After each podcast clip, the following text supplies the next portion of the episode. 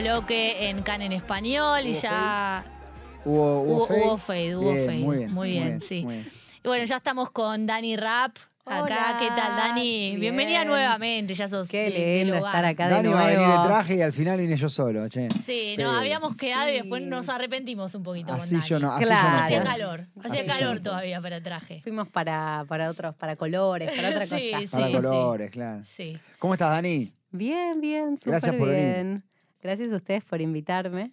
Bueno, Eh, Dani, eh, venimos de una semana un poco eh, difícil, podemos decir, en cuestiones de separación. Intensa. No, porque habíamos empezado a hablar con Dani de qué tema, qué tema podemos tocar y habíamos hablado de la mujer en el espacio público. Sí, yo quiero recordar un poco eso porque yo preparé la entrevista antes de Yom Kippur, sí, porque yo soy una nerd, acá llegué con mis papeles, yo preparé la entrevista, me escuché podcast, me vi videos, todo.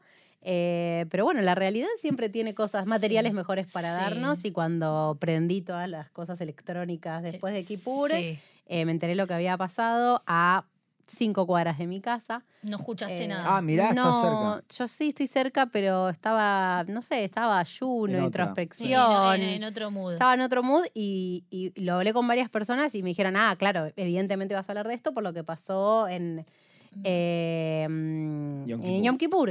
Y le digo, no, no, no, o sea, no, no, no lo no, pensamos, es que pero de bueno. hecho habíamos hablado del tema de los colectivos, de los autobuses. los autobusim de Ofaot en público y, Mm. y algo que quizás eh, me parece interesante es que en realidad eh, cuando tocamos la temática es una temática que está pasando todo el tiempo en Israel y fui a distintas entrevistas y a distintos materiales y cada uno de los materiales, no importa si era a principio del 2023 o principio del 2021 eh, o cuando yo lo estudié en la facultad también en el Sí. 2021, siempre es como este problema en Israel es como un, es un punto de inflexión para la sociedad israelí, ¿no? La Y es- mujer y es en el espacio ¿no? Sí, es súper, súper recurrente. Cada tanto vamos a ver noticias. Por ejemplo, hace un mes, eh, distintos en distintas líneas de colectivo, donde ya sea niñas que iban al Kineret a, a bañarse, eh, se subieron a una, una línea de ómnibus que eh, en la que viajaban muchas personas jarediot y les dijeron, Mm. bueno, ustedes tienen que ir para atrás, eh, me dan vergüenza. Mm. Y como esos, hay un montón de casos que van pasando, sobre todo en el verano, porque también eh, mu- o sea, por el calor nos Sí, queremos vestir eh, con menos ropa y cuando no estamos en determinada ciudad con determinadas líneas. eh, y a veces nos podemos caer en una línea que se llaman las líneas Meadrin, que en realidad son, una, son unas líneas de autobús privados, ¿ok? En Israel hay una, creo que no me acuerdo, es un bagatz el que dice que eh, no pueden existir, eh, ahí está, las, las eh, líneas de, de colectivo eh, separadas por Sí. cuestiones de sexo, porque ni siquiera esto es género, es Claro. qué tenés entre las piernas. Sí. Entonces ese es un tema candente que siempre se chispea y la Mm. última chispa la tuvimos el domingo acá en Erev, entrando Yom Kippur. Ahora, ¿es separación o es segregación? Em, yo creo que son dos cosas distintas. Si vamos a la teoría, la teoría va a hablar de separación de género y va a hablar de cuando esa separación se va a convertir en segregación eh, y discriminación. En sí, la, la segregación y la separación como palabra, como concepto, no es mala. Es como cuando en la escuela nos dijeron, la palabra discriminar no es mala. Discriminar quiere decir dividir una cosa de la otra. Claro. Entonces, separación no es nada. La pregunta es en base a qué es esa división y en qué espacios se hace esa división. Em, cuando hablamos de separación o de mujeres en el espacio público, eh, y todavía no entro a lo que pasó en Yom Kippur, estamos Sí. hablando de si hay- las mujeres tienen restringido el espacio a cierto lugar. Entonces acá, si vamos a agarrar un poquito de teoría feminista, como me gusta a mí traer, eh, y, nos, eh, y hablamos de lo que es el mundo eh, moderno y occidental, con todo lo que es eh, la política, el espacio público, que en distintas entrevistas ya lo... Que las Sí, que lo- tuvimos fuimos hablando. lo fuimos hablando, pueden escuchar las entrevistas. La mujer estaba relegada al espacio privado y el hombre al espacio público. Entonces hay diferentes luchas a lo largo de los distintos feminismos para cooptar ese lugar público. Eh, y todo el tiempo hay avances y hay retrocesos. Pero, por ejemplo, el acceso a las universidades, el acceso a la política. Eh, y ahí es donde estamos hablando de, bueno, cuando hay separación entre hombres, entre mujeres. eh, y por lo general, las distintas luchas feministas van a decir, nosotras queremos luchar por tener igualdad y acceso al mismo espacio. Por ejemplo, Neyota Kotel, poder Sí. acceder al Kotel. Nosotros igualmente sabemos que el espacio de las mujeres también es más chico. Incluso también he escuchado que en Armerón la parte de las mujeres o los pasillos de las mujeres también son más chicos. Y siempre quiero decir, en el cóctel siempre la cantidad de mujeres es mayor. No sé, no sé si siempre, pero muchas veces la cantidad de mujeres es mayor a la de los hombres. Exacto. Entonces, lo que pasa en, en Israel tiene que ver también no solo con un espacio de, bueno, si las mujeres podemos estar en un espacio público, eh, sino también qué pasa con la parte judía. Porque acá eh, la parte judía viene con un peso muy grande, con los ejemplos que dijimos antes, también los del autobús, eh, los del micro, perdón, el colectivo, que es eh, la mujer tiene que vestirse de determinada manera, tiene que estar, tiene que cumplir con lo que es el recato, eh, la mujer no puede tener, eh, no, no es su prioridad ir a rezar, entonces por lo Mm. tanto tampoco su prioridad va a ser tener el mayor espacio y la mayor accesibilidad para hacerlo. Eh, y lo mismo con los estudios. Eh, y obviamente en el rezo, eh, y específicamente con lo que pasó el otro día en la plaza de Dizengoff, en realidad yo me, me- me pregunto y abro la pregunta acá si lo que pasó fue una queja o una protesta en contra de segregación de mujeres del espacio público, en Mm. realidad acá el peso mayor de no queremos una imposición ortodoxa en la mitad de Tel Aviv, que esa imposición ortodoxa implica tener unas- un- una separación según distintos, eh, según las personas que estaban rezando, no era una separación física, sino que era con banderas, eh, pero en fin, era una separación. Física. Ok, ese es el debate de la ley, pero eh, que implicaba que las mujeres recen de un lado y los hombres recen de otro lado. Es decir, para mí en este caso, y esto es una interpretación mía y si quieren lo podemos discutir, creo que acá lo que, de hecho, en años anteriores este tipo de rezos se había hecho también en Tel Aviv y creo que acá eh, en el marco de las protestas que están habiendo por todo lo que es la reforma judicial y por el último gobierno, eh, donde muchos grupos feministas y muchos grupos que también están en todo lo que son las protestas, están viendo la tendencia del gobierno hacia un lado más conservador, ortodoxo, y fue eh, una manifestación de decir, ah, miren, esta es la ciudad de las protestas de Kaplan de los sábados en la noche, nosotros a nivel simbólico venimos y hacemos acá y nos metemos acá y hacemos la división. Em, creo que en este caso se jugó más eso en sí que la, la separación de las mujeres en el espacio público, pero de nuevo, creo que vienen las dos enganchadas y vienen las dos juntas.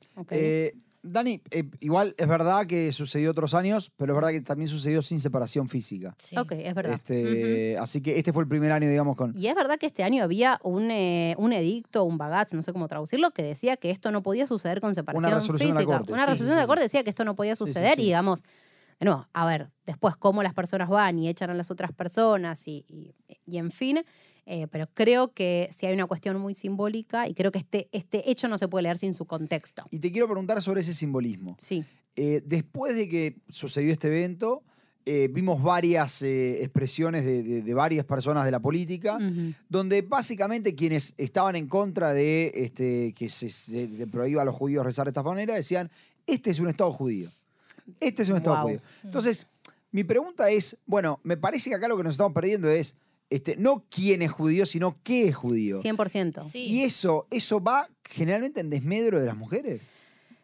Esa pregunta yo me la hice no solo quién es judío y qué es ser judío, porque de hecho la organización se llama Rosh Yehudi, Rosh ¿no? Yehudi. Rosh Yehudi. Cabeza judía, em, o la traducción literal, digamos. Sí, sí, sí. Eh, pero sobre todo, mucho, uno de los entrevistadores de una de las radios que estuve escuchando sobre la temática.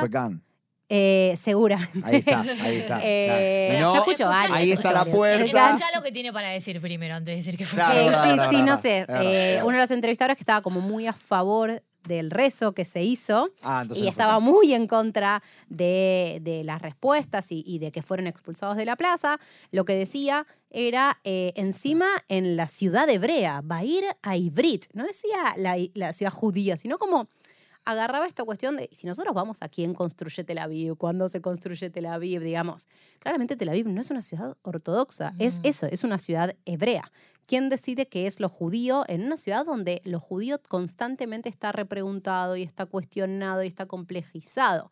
O sea, creo que acá hay una imposición, o sea, la imposición alágica ortodoxa de la, de la judeidad, sí, muchas veces la mujer queda relegada a un espacio de separación. Yo igualmente quiero decir algo, yo no soy ortodoxa y sería hermoso en algún momento, si es que ya no lo hicieron, hablar con una mujer ortodoxa como lo vivencia. Lo que sí puedo hacer es, entre muchas de las cosas que escuché, estuve escuchando a una de las representantes de Aniv Harot, que es un Mm. grupo de políticas, eh, de mujeres que quieren insertarse en la política ortodoxa y que hacen ahí lobby en la Knesset.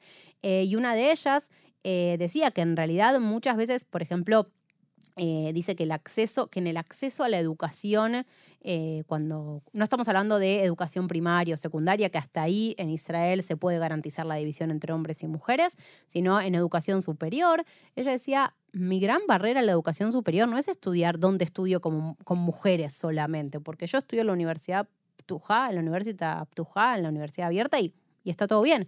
Dice, mi mayor desafío es que yo no tenía los contenidos LIVA, los contenidos de Básicos, básicos, Claro. los contenidos núcleos, no sabía qué era estudiar en una universidad, no conocía, no tenía a quién preguntarle. Entonces, em, cuando garantizamos, porque hay Mijlalot, hay college que garantizan que los hombres puedan estudiar por separado, en esa división que se hace entre mujeres y hombres en el espacio público, muchos hombres, vamos a decir, no son la mayoría dentro del mixa, dentro del, de la sociedad. Sector. Sí. Sector, vamos a decir sociedad mejor, dentro de la sociedad no son muchos los que van a estudiar, pero incluso cuando se da ese favoritismo y se les permite estudiar, los beneficios van para los hombres y no para las mujeres. Las mujeres en ese argumento, ¿no? Porque parte de los argumentos, y vuelvo a lo que decía en Yom Kippur, eh, este entrevistador le decía, bueno, pero las mujeres que quieren rezar solas les estamos garantizando que recen solas. Era como responder por las mujeres. Y esta, y tomo las palabras de esta, de esta mujer activista ortodoxa que dice, cuando hacemos la diferencia en el espacio público entre hombres y mujeres, los beneficios van más para los hombres que para las mujeres en el espacio público. Entonces, podríamos decir que eh, muchas veces, y respondiendo a la pregunta, la mujer queda relegada a un espacio eh, de menos accesibilidad. Podríamos decir, en cierto, por ejemplo, a be- becas para poder estudiar. Claro, ella. pero mi, mi- mi- mi pregunta no va al lado de si queda relegado o no, sino al lado de cómo simbólica, me- pero me- Mm. te pregunto, ¿no? Me parece que simbólicamente la violencia, la violencia o el desprecio como que crece. Nosotros hablamos de diferentes incidentes. Eh, los autobuses, eh, las mujeres que fueron, que les borraron la cara en, en los carteles aquí Sí, en las Jerusalén. publicidades. ¿Qué pasa parece una constantemente? cuestión muy eso? violenta. Es, ¿no? ¿no? te parece? Es una cuestión muy violenta y creo que también es porque se da en un marco de un Estado judío, democrático, y vamos a agregarle también liberal o esa tensión entre lo liberal y lo Mm. ortodoxo, Sí. eh, donde se quiere garantizar el gam-begam, el también y el también. Y hay, y hay muchas eh, oposiciones entre los que son estilos de vida. ¿Ok? Yo, por ejemplo, eh, estuve mm, leyendo, escuchando más que nada a la doctor Tirosh, que es una especialista en leyes, discriminación y género de la Universidad de Tel Aviv, y ella decía que en realidad el rol del Estado en el país en el que vivimos es garantizar el bien común y que existen muchas eh, comunidades adentro de este bien común que tiene el Estado que pueden decidir, por ejemplo, dónde estudiar, eh, qué tipo de prácticas o tradiciones tener. Eh, por ejemplo, ella dice, hay tres betim, tres letras bet que podemos garantizar, el Beit Knesset, el Beit Sefer, la Breijá, la pileta, ahí pueden distanciarse. Pero ella decía, cuando esta autonomía quiere imponer su forma de ver, en este caso, cómo las mujeres tienen que vestirse, entonces ahí es donde el Estado tiene que ingresar y garantizar el bien común. Y ella da un ejemplo y dice, antes las violaciones quedaban dentro del espacio privado. Y, y el Estado con- viene con una ley y dice, no, esto lo tenemos que regular, esto está mal, esto no lo vas a decir en tu casa cómo hacerlo. Claro. Entonces, eh, agarra, por ejemplo, el concepto de ella dice, yo no quiero caer en que las mujeres, eh, no sé, por ejemplo, una mujer como yo que se viste con musculosa y yo sé, yo no vivo eh, bajo una ideología, em, yo, por ejemplo, yo sé decidir, yo decidí que hoy me ponía esta remera, yo decido sobre mi cuerpo y en cambio una mujer ortodoxa que se viste con un montón de capas y se tapa bien el pelo y todas las partes de su cuerpo, ella en realidad está eh, envuelta en un montón de ideas y ella no es consciente, ¿no? La, la do- doctor Tirosh dice, no, no, no, para mí ambas dos estamos eligiendo. El tema es cuando tu comunidad no te permite salir y entrar de la comunidad o cuando si vos vas a hacer algo distinto, te hace jerem, te hace un, Sí, una separación. te hace- también. sí, te una una excomulgación. sería. excomulgación. Entonces yo creo que estamos viviendo en un país en donde la ortodoxia indudablemente está creciendo, la ortodoxia tiene un montón de ideas sobre cómo las mujeres tienen que estar en el espacio público y ahí es donde entramos en una tensión. Y en esa tensión, lo que yo llegué a la conclusión de las cosas que fui leyendo y todo es hasta qué punto las mujeres dentro de la ortodoxia pueden tener el poder de salir y entrar eh, sin sufrir ningún tipo de excomulgación o sin sufrir ningún tipo de marca por haber hecho algo distinto o por haber hecho algo diferente. Ahora, Dani, este tipo de separación puede llegar a un abuso, por ejemplo, o acoso, este tipo de cosas? Eh, Porque estamos hablando de imponer. O a normalizarlo. eh, o- y de- claro, pero. Está bien, pero justamente normalizar puede ser una forma de abuso también. Eh, yo creo que las mujeres en el espacio público nos fuimos para el lado de la separación, la segregación, la ortodoxia. Otra cuestión es la mujer en el espacio público. eh, el espacio público como tal eh, muchas veces termina siendo una amenaza para la mujer, Mm. porque el cuerpo de la mujer, ¿no? con, con esta idea de que los, la- los, los hombres, que también la ortodoxia lo dice, no pueden controlar sus instintos, eh, muchas veces es de argumento para abusar del cuerpo de las Claro. mujeres, para comentar sobre el cuerpo de las mujeres, y muchas veces simplemente subirte a un colectivo, una nena, una adolescente de 16 años y decirle vos sos, no sé, una fácil o vos, así por como vos te vestís, el pueblo judío no tiene la redención. No sé si sería acoso, pero sí termina siendo muy violento. Esto. Puede terminar después en acoso, puede terminar, bueno, vi otras, eh, ahí sí vi Legitima discursos. ¿no? legitima discursos Sí. y sobre todo, y hay un argumento que me parece súper interesante, en el momento en que nosotros decidimos dividir el espacio eh, a partir del sexo de la persona, por ejemplo, en la academia, ¿ok? Y decimos, esta persona puede, por ejemplo, una mujer, un hombre puede enseñarle a hombres, pero una mujer no puede enseñarle a hombres, en realidad estamos poniendo un peso en algo que no es relevante para la tarea. Es decir, no es relevante para la tarea académica si una persona es hombre o es mujer, Sí. eh, digamos, no, no es relevante para el acceso. Lo que sí es relevante, al contrario, es cuando dividimos los espacios de estudio, es qué pasa cuando hombres solo estudian con hombres y mujeres con mujeres. Y ahí, y, y esta es como la última idea que quiero traer, por un lado, eh, hay argumentos también del mismo feminismo radical que dice muchas veces las mujeres han preferido estudiar entre mujeres porque dejaban de sufrir los estereotipos de los hombres Mm. eh, sobre vos no sabés o este tema no te corresponde o vos no puedes aprender. Muchos estereotipos sociales que llevamos al aula. Eh, es como que dentro del feminismo es una súper tensión también. Las Sí. mujeres queremos mantenernos solas o no. Por otro lado, esta misma mujer que escuché de, de, de decía, yo estoy convencida de que tenemos que estudiar mezclados porque si no, ¿cómo va a estudiar psicología un hombre entre hombres? ¿Cómo, va, cómo no van a tener... toda una perspectiva. ¿Cómo una mujer no va a aparecer ahí? ¿Qué pasa? ¿No leen tampoco a mujeres? ¿No aparece el comentario de mujeres? Ella dice, yo, por ejemplo, he conocido a mujeres árabes. ¿Cómo las hubiese conocido si no? Mm.